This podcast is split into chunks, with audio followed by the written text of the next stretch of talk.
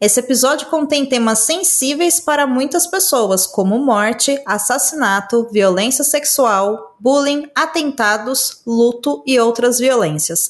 Ouça com cuidado.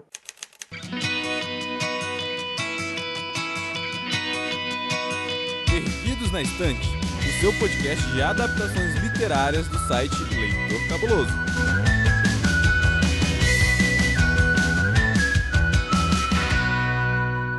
Olá, eu sou Domenica Mendes e esse é o Perdidos na Estante. E hoje eu estou aqui com uma querida que já participou algumas vezes aqui desse podcast e eu fui lá e falei: Aline, preciso de você para uma missão que é falar de uma história super sensível. Você topa? E ela disse: Bora. Então tá aqui ela. Recebam Aline Bergamo. Bem-vinda, Aline, novamente ao Perdidos na Estante. Olá, muito obrigada. Estava com saudades. Ah, eu também tava morrendo de saudade de gravar com você. Faz um tempão que a gente gravou. E é sempre bom ter você aqui. Seja muito bem-vinda mesmo novamente. Pegar aí seu café, seu suco, seu chá, o que você quiser, sua água, sabor chocolate.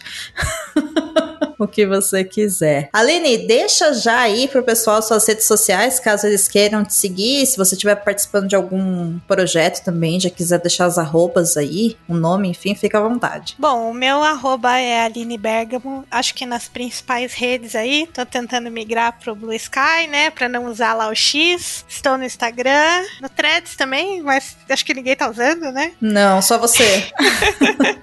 e eu tô no projeto ainda do Frequências Abertas Abertas, que é o nosso projeto que está fazendo cinco anos em breve, para falar de Star Trek na internet, do nosso jeitinho, com a nossa periodicidade caótica e sempre aí tentando manter a comunidade nerd um pouco mais inclusiva e um pouco mais diversa. Show de bola, gente. Então siga ali e conheça o Frequências Abertas. E agora é aquele momento gostoso antes da gente cair nos temas pesados desse episódio, Aline. Agora é o momento, ó, que a gente vai beijar todo mundo.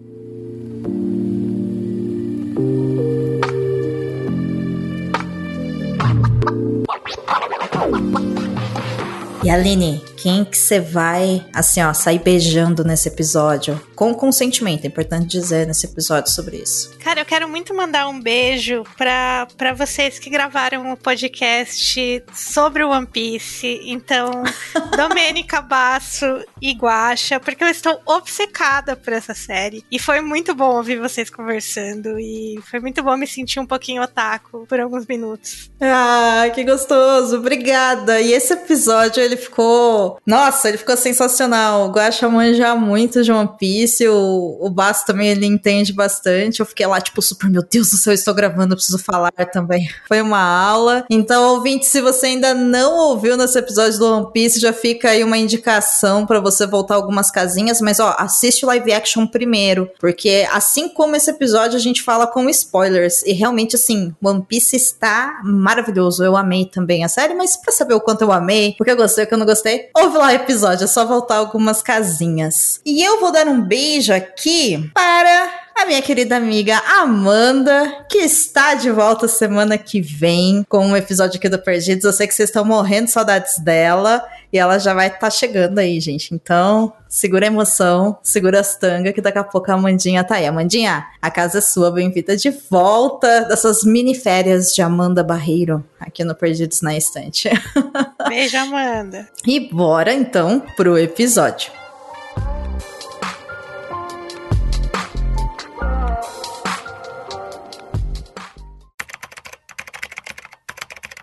O filme Uma Garota de Muita Sorte estreou na Netflix no dia 30 de setembro de 2022, baseado no livro de mesmo nome, escrito por Jessica Knoll e traduzido por Ana Rodrigues. O filme ficou no top 10 da Netflix por um bom tempo. No elenco principal temos Mila Kunis, de Amizade Colorida, e Anne Fennelly, de Cruel Summer, como Annie. Finn Wittrock, de American Horror Story, como Luke Harrison, Justine Lupe, de Succession, como Neil, Thomas Barbuska interpreta Arthur, Connie Britton, de The White Lotus, como Dina Fanelli, e Alex Baroni como Dean, além de Jennifer Beals, Tia Ward, como Lolo. O filme é dirigido por Mike Barker e tem Jessica Knoll, a autora do livro, como uma das roteiristas. Atenção, esse episódio contém spoilers.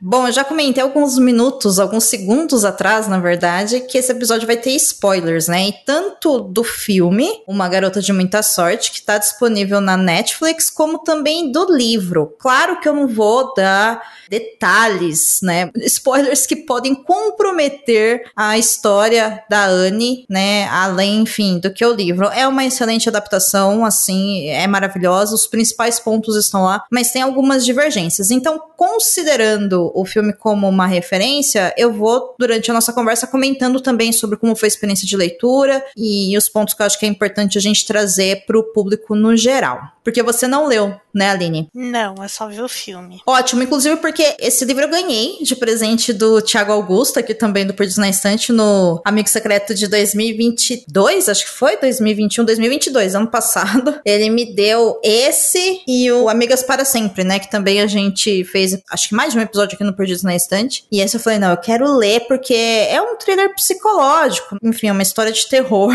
E eu falei, não, vou me animar e vou ler. Eu gosto de livros escritos por mulheres principalmente quando eles tocam em assuntos delicados, mais voltados pro psicológico. Não é bem o caso desse livro, embora também seja um pouco, tá? Também seja. Não era bem um thriller, mas tá lá, né? Toda a tensão, o drama, enfim, as violências e tudo mais. Mas eu quero saber de ti, pra gente começar, qual foi a primeira coisa que te chamou atenção no filme? Quando você abriu a Netflix e viu lá uma garota de muita sorte ano passado, o que, que te chamou atenção, assim, logo de cara?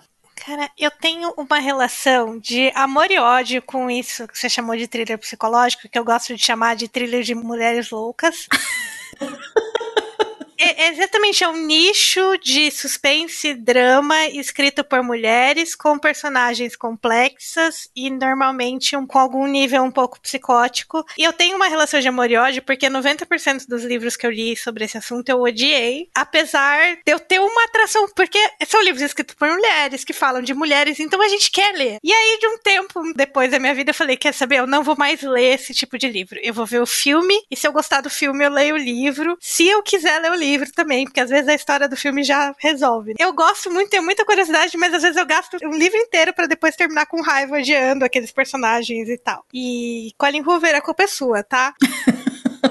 eu fui assistir o um filme que eu falei, pronto, tá aí mais uma história de suspense de mulher louca que eu preciso assistir para ter um julgamento. Assim, esse me virou da vez e falou, beleza, esse aqui foi legal. Acho que esse foi uma boa surpresa. Normalmente eu assisto para criticar, esse não, esse valeu. Eu tive uma surpresa meio inversa, assim, essa experiência que você tá comentando, porque quando eu vi a Netflix, enfim, me indicou lá, né, ah, assista Uma Garota de Muita Sorte, para você, né, e-mail, e bota lá na capa, o nome me chamou atenção, eu falei, hum, ironia. Só que a gente não pode esquecer que a, a Mila Kunis, ela fez uma amizade colorida com o Justin Timberlake. Então eu conhecia ela da comédia. Aí eu fiquei assim, falei, mas pera um pouco, essa atriz é uma, uma boa atriz de comédia romântica, mas pelo jeito que a personagem tá na capa e o título não me parece uma história boa. E aí eu tive essa sensação também que seria um thriller psicológico e eu tava esperando aquele aspecto do psicológico no filme da perseguição, sabe? Da gente em algum momento questionar o que que ela tá fazendo e você ficar naquela, pera, o que tá acontecendo é de verdade ou não é? O que ela tá contando é real ou não é? Que é normalmente essa marca registrada. E aí me chamou a atenção que em Uma Garota de Muita Sorte, nem por um segundo eu duvidei do que ela tava falando a verdade para mim, sabe? Assim,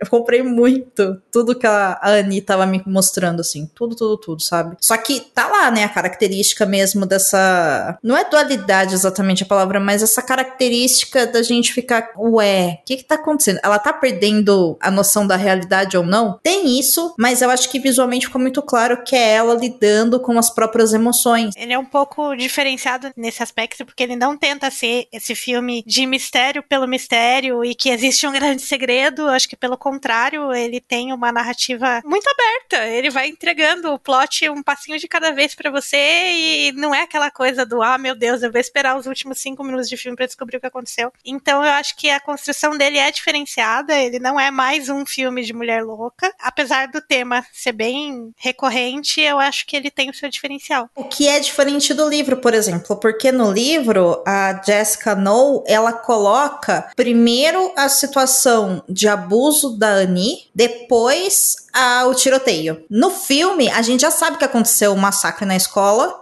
O que a gente não sabe é que ela foi violentada, né? Que ela foi estuprada quando ela tinha 15 anos. Então, quando chegou no estupro, eu lembro que quando eu terminei de assistir, eu virei e falei, gente, que pesado, né? E quanta coisa. E eu fiquei com uma sensação que a parte, todo o arco do massacre, da sobrevivência, me parecia que faltava alguma coisa naquela história que tava meio esquisito, sabe? Meio. Tá lá, mas eu falava, não, tem alguma coisa que tá faltando para dar liga na importância disso. E aí, lendo o livro, eu entendi que é, é porque é o contrário. No livro, ela segura o suspense do que tá acontecendo, e aí ela fala dessa violência que ela sofreu, e aí só depois, lá na frente, que você vai descobrir que houve um massacre e todas as consequências desse massacre, né? Pra ela, em esfera psicológica, e isso coloca tanta camada e complexidade em quem é a Annie, do porquê que ela nunca falou sobre o estupro, de como que aquilo influencia a vida dela, por que que ela quer, né, deixar de ser quem ela era, quem é o Sr. Larson na vida dela, enfim, é, é, coloca mais camadas, né? Eu não acho que isso é uma péssima adaptação, né? No sentido, eu acho que são histórias diferentes que estão sendo contadas, cuja o mais importante é o fato da violência sexual, para mim ficou claro nas duas mídias, mas eu acho que fica mais fácil da gente ver isso no filme do que no livro. No livro ele tá embaixo de camadas. Eu acho que o filme ele tenta construir uma história que você fica na dúvida do tipo, qual é o papel dela no ataque da escola? Sim. E ele tenta construir uma personagem que você fica falando, será que lá no final foi ela que matou alguém na escola? Ela fez alguma coisa? O que que ela fez nesse evento da escola e qual quanta culpa ela tem dentro desse evento? Eu acho que é isso que o filme tenta te direcionar. Então mostrar esses impulsos violentos dela na cabeça dela, né, que você falou, ela parece com uma faca e tal, é para você assistir o filme inteiro achando que talvez ela tenha planejado a questão lá da escola e tal, e que esse seja o grande segredo que ela esconde. Então eu acho que ele vai por esse caminho, só que ele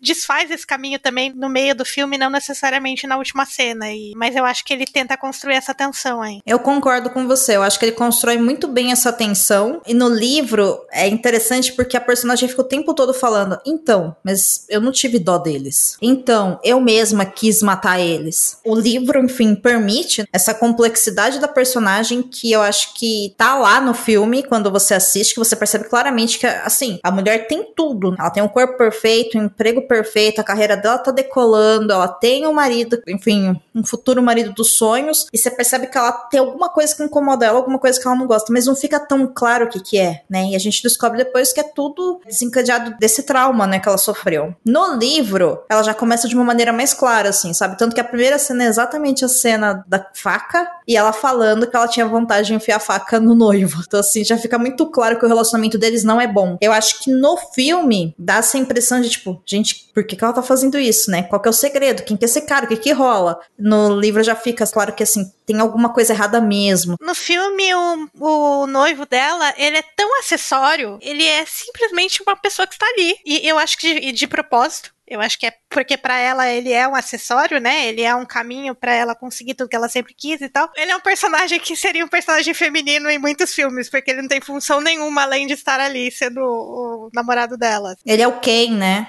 É, o Ken, total. Sabe, eu acho que essa referência vai se perder no tempo, mas a gente tá falando, né, diretamente do ano onde Barbie chegou no cinema, enfim. Ele é um Ken. E, e sim, eu acho que é isso mesmo. Tanto que durante o filme eu fiquei, meu, mas o que, que esse cara é, sabe? Tipo, qualquer dele. Ele é violento, ele não não é. Porque ele não é nem bom nem ruim, ele é só um cara que tá lá. A gente não tem nenhuma opinião sobre ele. Exatamente, ele é um, ele é um nada ali, ele é o noivo dela e, e é isso, assim, né? Agora, no livro dá para você perceber que isso tem um peso maior para ela, sabe? Ela tentar o tempo todo tá ali vinculada com ele, né? A questão do status social, o fato dele ter vindo de uma família mais rica, e aí ela tá ali sempre se esforçando para tentar agradar ele. Não que ele cobre tanto também, tá? Não é assim. O cara não é um monstro no livro livro. Mas no filme fica muito claro que ele é um, um quem, né? Ele é um acessório mesmo, ele é um caminho, uma possibilidade de mudança de status social e econômico. A, a cena mais legal para mim de construção de personalidade dela é aquela que ela come a pizza inteira a hora que ele não tá olhando. Sim. E ali é um pouco da minha crítica também, é essas mulheres de personalidade que tem nesses livros, que é do tipo, ah, eu sei controlar os homens e que eles façam o que eu quero e tal. E aí ela dá aquela mordida na pizza e você vê tantas camadas ali, você vê distúrbio de imagem, você vê um monte de coisa ali, a preocupação dela em ser perfeita. Cara, é uma cena tão pequenininha, mas aquilo fala tanto com a gente. É uma cena pequenininha e aí depois que você descobre que quem tá fazendo a Anne jovem é a, eu acho que se fala Kiara o nome dela, Kiara Aurélia, se eu não me engano que ela chama, que por sinal ela fez uma série que eu sempre indico que é Cruel Summer, a primeira temporada. Eu sou louca por essa atriz, eu acho ela espetacular. Quando eu vi que era ela e ela realmente ela tem um corpo completamente diferente da Anne mais velha. Ela tem um corpo comum, um corpo normal, curvilíneo, tanto que perto dela mais velha, dá a se entender se fosse anos 80 que ela seria gorda. Ela não é gorda, mas dá uma diferença enorme ali, né, visualmente falando. Então assim, ali mostra muito, eu acho que isso complementa isso que você tá falando. Eu gosto de comer, mas eu não posso comer. Se bem que no diálogo, sutilmente, tá falando, né? Porque ele fala: Nossa, você quer comer pizza? Quem é você? O que você fez com a minha noiva? Ele joga essa brincadeira, né? Mas ela fala também que aquilo é o que faz ela ser exótica para ele, é o que faz ela ser diferente das outras garotas loiras e padrão. É porque ela é um pouquinho fora da regra, mas não o suficiente para incomodar ele. E ela meio que fala isso na narração. E... É exatamente isso. E aí no livro, isso coloca a personagem não como essa com muitas aspas, esse estereótipo da mulher louca, né? Que você disse que é como um thriller psicológico, mas a, a Anne é quase uma, uma vaca, por falta de uma expressão melhor, sabe? Ela é calculista. Não é só que é calculista, ela é aquele tipo de mulher que fala: olha, essa mulher loira aí, Barbie, não vale nada, assim, tipo, ela tem características que colocariam ela na mesa da, da Regina no Meninas Malvadas.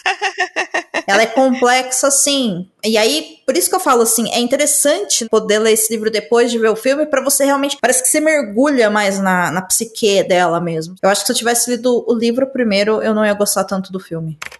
Uma Garota de Muita Sorte é uma história pesada e cheia de gatilhos para muitas pessoas. Embora seja uma excelente adaptação, algumas escolhas de narrativa do filme determinam os temas mais importantes da história e dão um possível destino para Anne diferente do livro, onde cabe a quem lê imaginar o que pode ter acontecido com ela após o documentário ir ao ar.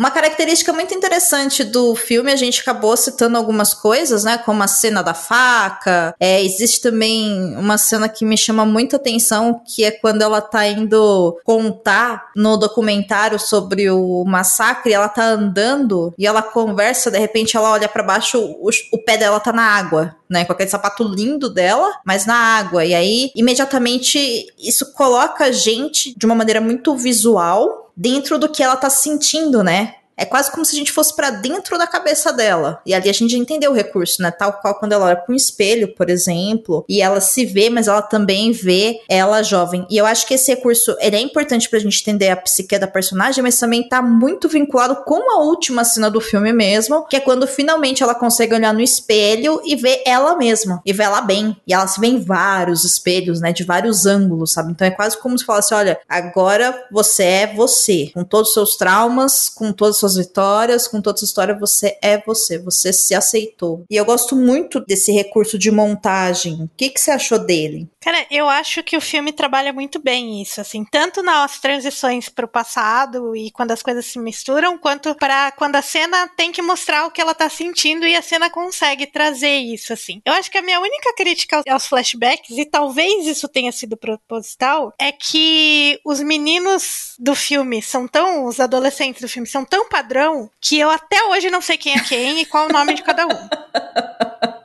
Sim. E eu assisti o filme duas vezes e eu quase parei para anotar. Eles se sobrepõem ali, então assim, um sobreviveu, o outro não. Você não consegue associar quem é quem. É. Só que são todos sim, horríveis. Sim, sim. O que. É, eu fico pensando, eu concordo com você, mas lendo o livro também, essa parte de falar qual deles é quem, eu também fiquei bem confusa. Eu sabia que o Jim tinha sobrevivido, porque, enfim, ele é o que fica lá na cadeira de rodas, o suposto, entre aspas, sobrevivente, que depois fica lá colocando-se, né, como um herói de sobrevivência, né? Ou anti-armamentismo nos Estados Unidos e tudo mais, essa figura aí, coaching. Ele é o que de fato a gente vê a Anne consciente falando para ele parar no momento do estupro, e eu acho que isso é um, uma coisa que me chamou atenção, sabe? Por que, que, a cena dele ela conseguiu falar? E aí eu acho que é meio que quase um, um serviço educativo para tentar deixar claro para quem tá assistindo que, olha, ele é um estuprador. Ela falou não, né? Tanto que no final ela pede, né, para ele repetir. E quando ele assume, ela acaba, enfim, encontrando uma certa paz, né, na própria história. Mas eu concordo contigo que assim, eles são todos iguais. Então, lendo o livro também eles eram todos iguais e na televisão eles eram todos iguais. Eu também assisti duas vezes. Eu fiquei, meu Deus do céu, quem que é quem? Sabe? Também não entendi nada, né? Eu só sabia quem que era o Jim o Ben e o Arthur, só. O restante. Eu cheguei a gravar o nome do cara, mas a hora que eles apareciam, eles eram iguais. Então, assim, não prejudicou a história, porque no fim, é, é eu falei, pode até que seja ser um pouco intencional, talvez, mas eu cheguei a parar algumas vezes e falar, peraí. Mas eu acho que é muito é muito educativo também a forma como o filme coloca um paralelo entre a Anne, o que ela carrega com ela e o que ela sofreu, com um personagem que, ficou na cadeira de rodas por causa de uma experiência traumática. Porque é muito fácil você olhar para um cadeirante e falar, putz, ele teve um, passou por uma coisa e tal. Mas não é fácil para uma pessoa olhar para uma mulher linda e maravilhosa e entender que ela tem um problema sério, uma ferida séria no, aberta dentro dela e que e que pode passar 20 anos, 30 anos, 40 anos, velho. Isso a gente carrega para a vida inteira. Se acontece uma coisa com você, você não vai se curar. Não tem uma terapia, não tem um negócio, você vai melhorar, você vai superar coisas, você vai passar por cima, mas é uma coisa que não tem cura, assim como o cara que ficou de cadeira de rodas, assim, esse paralelo, é, eu acho que ele é muito didático no filme para falar, cara, ela nunca mais vai voltar a ser o que ela era antes. Sim, e eu acho também que fica muito convidativo para quem tá assistindo essa história de entender o porquê que ela nunca falou sobre isso e até fazer aquele aquela reflexão, sabe? Nossa, mas ele merecia isso? Porque não é sobre isso, não é sobre se ele mereceu ou não. É claro que ele não merecia estar num atentado e ter adquirido uma deficiência porque um cara deu um tiro nele, mas ela também não merecia ser estuprada. Não é uma luta de quem bate mais e que um, uma dor é maior que a outra, então para você pagar por o que você fez por ela, você tem também passar. Não é sobre isso, né? Então eu acho que mostrar isso acaba também colocando quem tá assistindo de frente com alguns preconceitos, com algumas ideias desviadas que podem existir aí dentro da gente. Então, esse tipo de coisa é bem interessante da gente consumir arte, né? Que esse convite é a reflexão pessoal e social daquilo que a gente considera válido. E também, e aí é uma coisa que eu queria saber de você, se você tinha entendido na primeira vez que você assistiu, agora reassistindo, que tem mais uma camada em cima disso isso que é o fato de que Odin, ele acusa a Anne de estar ali aliada aos garotos que fizeram o um massacre, o Ben e o Arthur. Você tinha entendido isso no filme? Eu acho que eu entendi, mas eu tô na dúvida se da primeira vez que eu vi isso foi muito relevante para o meu entendimento do filme. Eu acho que eu só parei para entender mesmo o quanto aquilo mudou, né, a reação dela, quanto aquilo foi impactante para ela depois. Eu acho que na segunda vez que eu assisti, porque eles falam muito rápido. Eles dão essa explicação,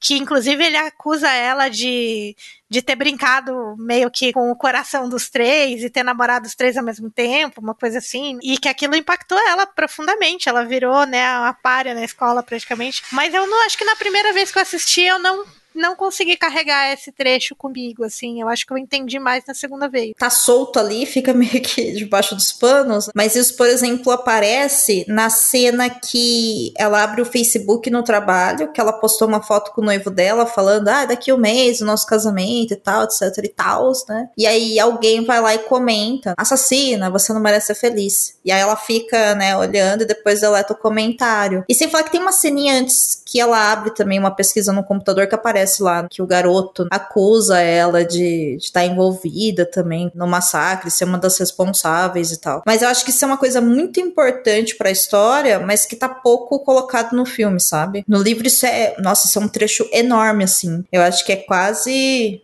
olha, acho que quase um quarto do, do livro é sobre isso, sabe? Sobre ela lidando após o massacre, o Jim ter acusado ela, né? E como que isso reverberou na vida dela. Porque mostra como ela não teve acolhimento de lugar nenhum. Tipo, ninguém ficou do lado dela. Cara, aquela cena da mãe dela, quando ela entra no carro e a mãe dela fala, você é uma vergonha para mim, e não sei o que. Cara, aquela cena dói muito. Sim. Acho que aquela cena é, é, assim, é óbvio que ver as coisas gráficas dela sendo atacada também dói, mas cara, o que a mãe dela fala para ela doeu para mim mais do que qualquer outra coisa no filme. Inclusive o que a mãe dela fala, não foi assim que eu te criei. É o que a gente ouve muito quando qualquer mulher é estuprada, mas que roupa que você estava? Oi, mas você estava bêbada, sabe? Ah, você estava naquele lugar, você, sei lá, foi comprar uma água no mercado 10 horas da noite porque acabou a sua água em casa, sabe? Ou você estava com, não sei, o seu namorado e o seu marido, então você sabia. Sempre essa culpabilização da vítima e muitas vezes são outras mulheres que fazem essa culpabilização. E a mãe dela ali, eu acho que nesse momento realmente assim, eu acho que fica muito marcado, né? Toda a solidão e a culpa que ela sente por isso, tanto que eu acho que no filme isso tá mas eu não sei se isso marca tão claro, porque o livro todo, a Anne ela se pergunta muito, sabe? Mas se eu tava bêbada, mas não o suficiente para eu tava, eu tava consciente, mas eu estava bêbada, ainda é estupro? Mas se eu tava bêbada e ele tava bêbado, é estupro? É, porque ela escuta isso das pessoas. Tem aquela cena também que ela, ela pergunta pro cara, fala, ah, eu acho que eu fui estuprado. E ele fala, você tá louca? Você não fala isso, você tá pensando o quê? E o cara dá uma bronca nela, e é isso, ela não tem acolhimento de ninguém, ela foi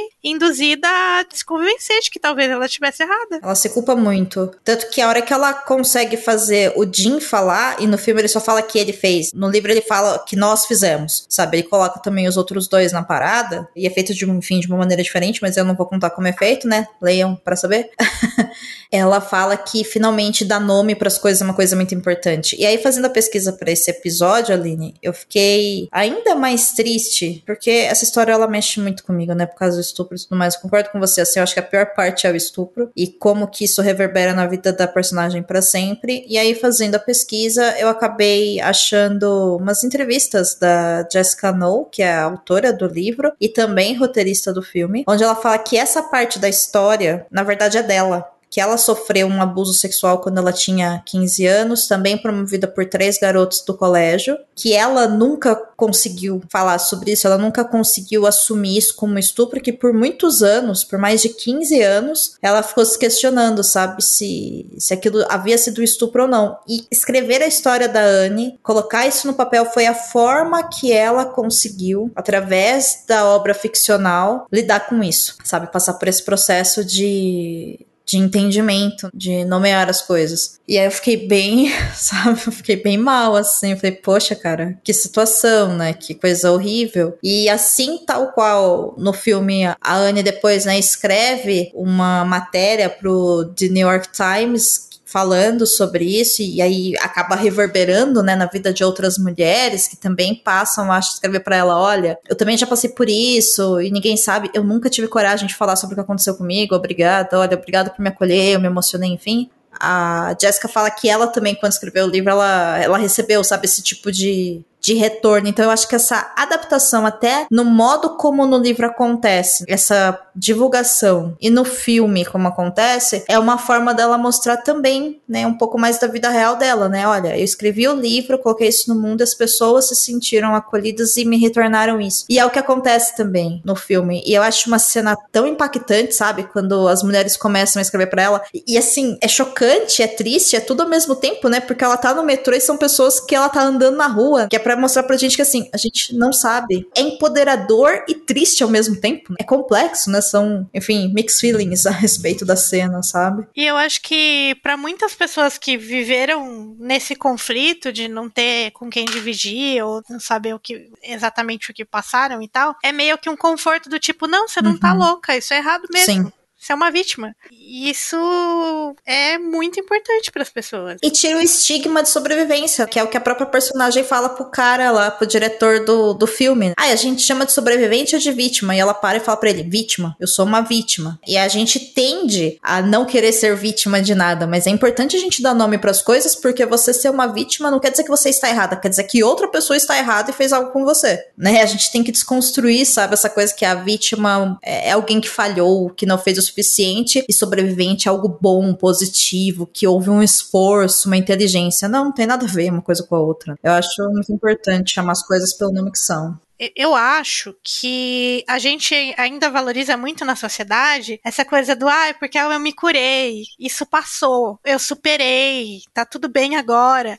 E, velho, nunca vai ficar tudo bem. Você vai melhorar, vai passar, algumas coisas, alguns processos vão fazer sentido e tal. Mas não vai apagar da sua cabeça. Você vai ser para sempre a pessoa que tá carregando aquilo com você. E você aprende a lidar com isso. E a gente, como sociedade, a gente ainda espera que tenha uma cura. É como se fosse uma gripe. Olha, você ficou doente, você teve uma gripe, tomou remédio, esperou 15 dias, um mês, tá tudo novo você nunca mais vai lembrar que você teve uma gripe até uma próxima gripe, que aí talvez você lembre, nossa, aquela vez eu fiquei mal, mas não dói tanto. Não. Esses traumas grandes, eles compõem quem a gente é. E quando você fala, oh, isso nunca vai passar, o que eu ouço é, isso não vai apagar. Você vai aprender a lidar com a dor, tal qual um luto. A gente não deixa de viver o processo de luto, a gente aprende a, a viver além dele e a conviver também com ele. Mas assim, quem já passou por um processo de luto vai continuar passando por da vida, porque assim, a pessoa que morreu vai continuar morta e você vai continuar vivo e em alguns momentos aquilo vai vir com pensamentos positivos, outros com negativos, enfim, mas eles estarão lá e você é uma pessoa diferente depois daquilo. É esse que é o ponto e não há nada para se envergonhar. Pelo contrário, tem que rolar uma aceitação aí. Nomear é muito importante, né? Dar nome certo para as coisas. E é por isso que o filme faz o melhor que ele pode em dar um final que você respira aliviado junto com ela. E que é o que muitos filmes acho que não conseguem fazer, talvez, por querer causar esse impacto. Mas porque é isso, você consegue entender e no final você fala, cara, o melhor que deu para fazer é isso, estamos bem. É, inclusive ela percebe, né, que ela tá se casando com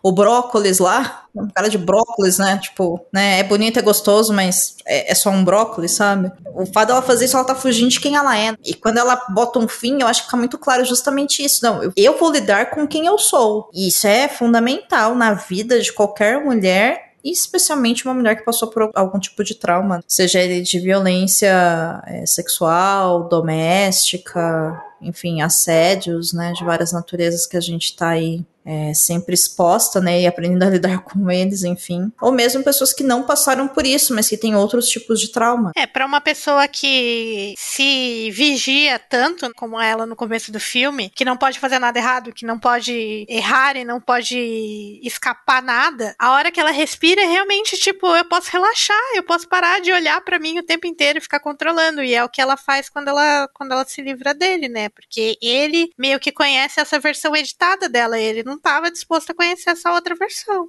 Eu acho uma história forte, eu acho uma história, no fim das contas, libertadora. Ela termina com uma energia de paz, Sim. Assim. Agora, o que é muito, muito doido, né? Porque no meio disso tudo que se perde é o massacre. Porque não é a história dela. O massacre é a história desses dois guri que planejaram o massacre, é a história dos caras que, que sofreram. A história dela não é o massacre. Ela foi culpada por ele e indiretamente faz parte da história dela. Mas se a história fosse a do massacre, o protagonista do filme seria outro. Sim, perfeito. Perfeita a sua colocação. Eu concordo com tudo. Inclusive, é, para quem, enfim, né, sentiu que, ai, tá faltando mesmo falar mais sobre o massacre, mas o que aconteceu, como é que foi feito, tudo mais as consequências disso. No livro tem bastante coisa, sabe? A relação relação dela com o Jin é diferente, o Ben no Massacre é diferente, enfim. Então, se vocês quiserem saber mais sobre isso, eu aconselho que vocês leiam o livro, né? Assim como também vai trazer muitas camadas sobre a relação dela com o Sr. Larson, que é aquele professor que ela encontra e que foi o cara que ajudou ela após a, a violência que ela sofreu. E assim, é bem, é bem interessante a relação dos dois. É bem interessante, mas eu não vou dar nenhum spoiler sobre isso, porque assim, é bem diferente, principalmente principalmente quando ela já é uma adulta, do que tá no filme. Ouvinte, talvez ao fundo você esteja ouvindo alguns cachorros latindo, alguns trovões, e é isso.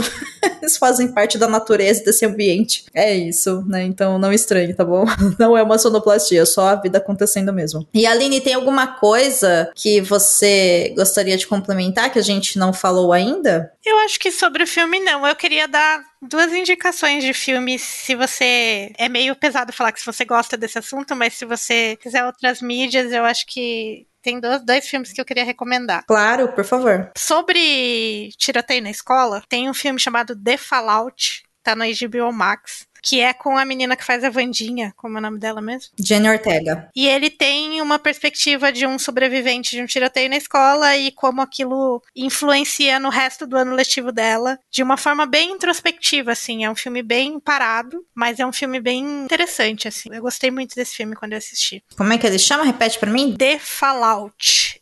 Em português eu achei que ele se chama A Vida Depois. Isso, excelente, é esse aí. E o outro é, entrou na Netflix agora, é um filme até que bem premiado, então chama Promising Young Woman. Quer puxar em português aí o nome dele? Nossa, eu não sabia que o Promising Young Woman era o nome original do Bela Vingança. Isso, Nossa, Bela é um Vingança. filmaço, gente. Esse não é um, é um filme positivo, de maneira nenhuma, Não, mas é um filme Não, é sensacional. Sim. Inclusive, pra quem assistir Bela Vingança, eu recomendo que vá lá e procure pelo podcast Feito por Elas, que é um podcast feito por críticas de cinema que tem especialização, enfim, tem um foco em obras produzidas por mulheres. E elas fizeram um episódio espetacular. Eu não me lembro quem está nesse episódio em específico, mas o podcast é apresentado pela Isabel Wittmann, a Stefania Amaral, a Camila Vieira e a Yasmine. E grande elenco, né? Porque elas sempre trazem outras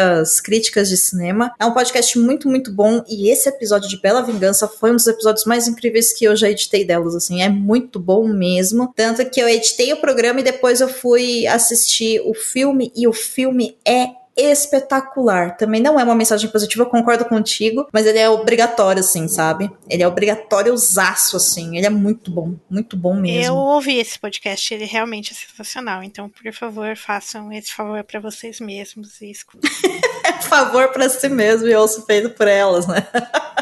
Depois de assistir o, o filme. E claro, pensando ainda em, em obras, né, sobre massacres em escola e tudo mais, eu acho que é sempre válido uma recomendação de Tiros em Columbine, que é um documentário que talvez a geração de ouvintes mais jovem do Perdidos na Instante não conheça, que é um documentário do Michael Moore, que é referente a um massacre que aconteceu na escola de Columbine, e ele faz todo um trabalho de fazer questionamento, né, sobre como que a cultura armamentista nos Estados Unidos acaba favorecendo que esses tipos de atentados ocorram. E é muito bom mesmo, assim. Nossa, eu, eu lembro que eu assisti quando saiu. Columbine já tem vários anos aí. E é um documentário que eu levo, assim, com muito carinho na minha vida, porque eu acho o trabalho do Michael Moore nesse documentário espetacular. E para quem quer, enfim, né, entender um pouco mais do que acontece depois com a família de pessoas que são responsáveis por esses atentados, também tem uma obra interessante para tanto ler quanto assistir, que é Precisamos Falar sobre o Kevin, que tem episódio aqui no Perdidos na Instante também, bem lá do começo do podcast. Então voltem muitas e muitas e muitas casinhas e ouçam o episódio, enfim, leia o livro, assista o filme que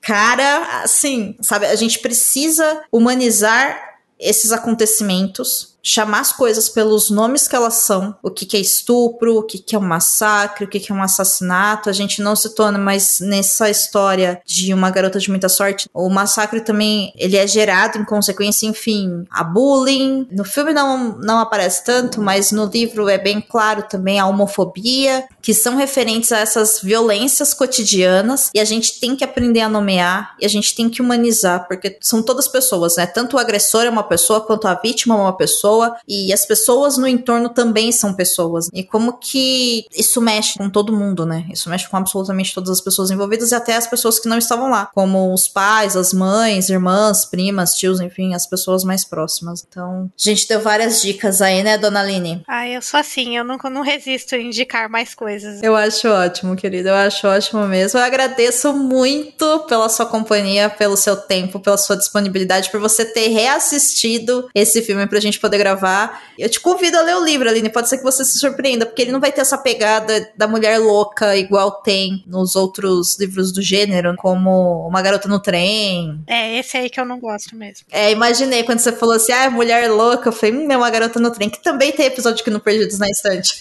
Tem piores. Tem, tem. Eu já gosto, tá? Eu já sou suspeita, eu gosto de um bom thriller psicológico, mas eu entendo o que você disse no começo, o que te incomoda, e aí eu acho muito válido, mas Uma Garota de Muita Sorte ele é mais intimista. E você sabendo o que aconteceu, eu acho que te ajuda também a passar por essa história e a entender as camadas disso sem tanta surpresa ruim, sabe? Eu acho que ele é mais pé no chão nesse sentido. Por isso que eu falei que eu acho que ele não é tanto thriller psicológico, sabe? Eu acho que não, eu acho que ele foi vendido como, porque é um mercado que existe, principalmente para Netflix, eu acho que eles identificam isso como um mercado que traz muitos views para a plataforma, então ele foi vendido mais nesse sentido, mas não significa que ele se encaixa exatamente exatamente nisso. Tanto que, olha que beleza.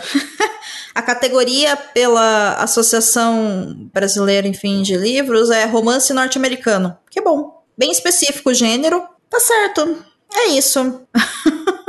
Aí ficou, ficou massa, assim. Aí falou, falou, falou e não falou nada, mas. Parabéns. É, parabéns. Eu acho que talvez. Eu não sei se ele seria um suspense, eu acho que também não. Eu não consegui, gente. É isso. Eu não consegui identificar qual é o gênero desse livro. Quem leu, por favor, vai lá no Spotify ou no site do Leitor Cabuloso e fala pra mim, Domênica, esse livro é do gênero tal, porque eu não consegui entender. Ele não é policial, porque não tem uma investigação. Ele é um drama, mas enfim, não acho que é um drama no sentido de drama. Eu não sei, gente.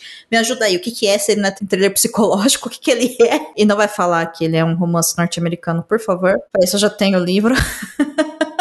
E Aline, obrigada pela companhia. Espero que você volte mais vezes. Eu te desejo um excelente final de ano. E que venham mais temas pra gente poder gravar juntas. Você é sempre muito bem-vinda aqui. Obrigada. Ai, muito obrigada.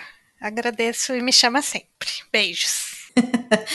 Pessoal, relembrando, as minhas redes sociais é Domenica no Twitter e no Instagram, e também estão lá no Estúdio 31 falando sobre produção de podcasts, especialmente agora no mês de outubro, que é o mês do podcast. Semana que vem, como eu disse, a Amandinha está de volta, e o tema que ela vai falar será a série nova da Netflix chamada A Queda da Casa de Usher, que estreou dia 12 de outubro, sim, feriado, dia das crianças, e depois, na outra semana também ela volta para falar de assassino da Lua das Flores. E, gente, é Lua mesmo, tá? Não é o Cebolinha falando. o Leonardo DiCaprio. E aí, outras pessoas. E aí, depois de 15 dias, eu volto aqui com vocês para um novo episódio. Então, ó, uma excelente semana para vocês. E até semana que vem aqui no Perdidos na Estante. Um beijo e até lá. Contribua para novos episódios do Perdidos na Estante em catarse.me barra leitor underline cabuloso ou no PicPay.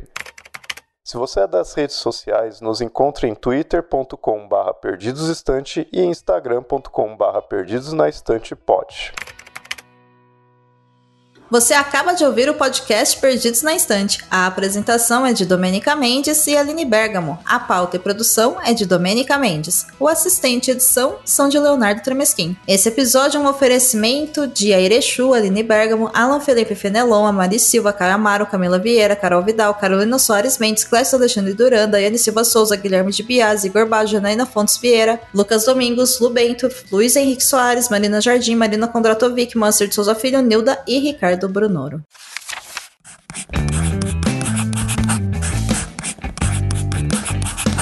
Esse podcast faz parte do site Leitor Cabuloso. Conheça nossos conteúdos em www.leitorcabuloso.com.br.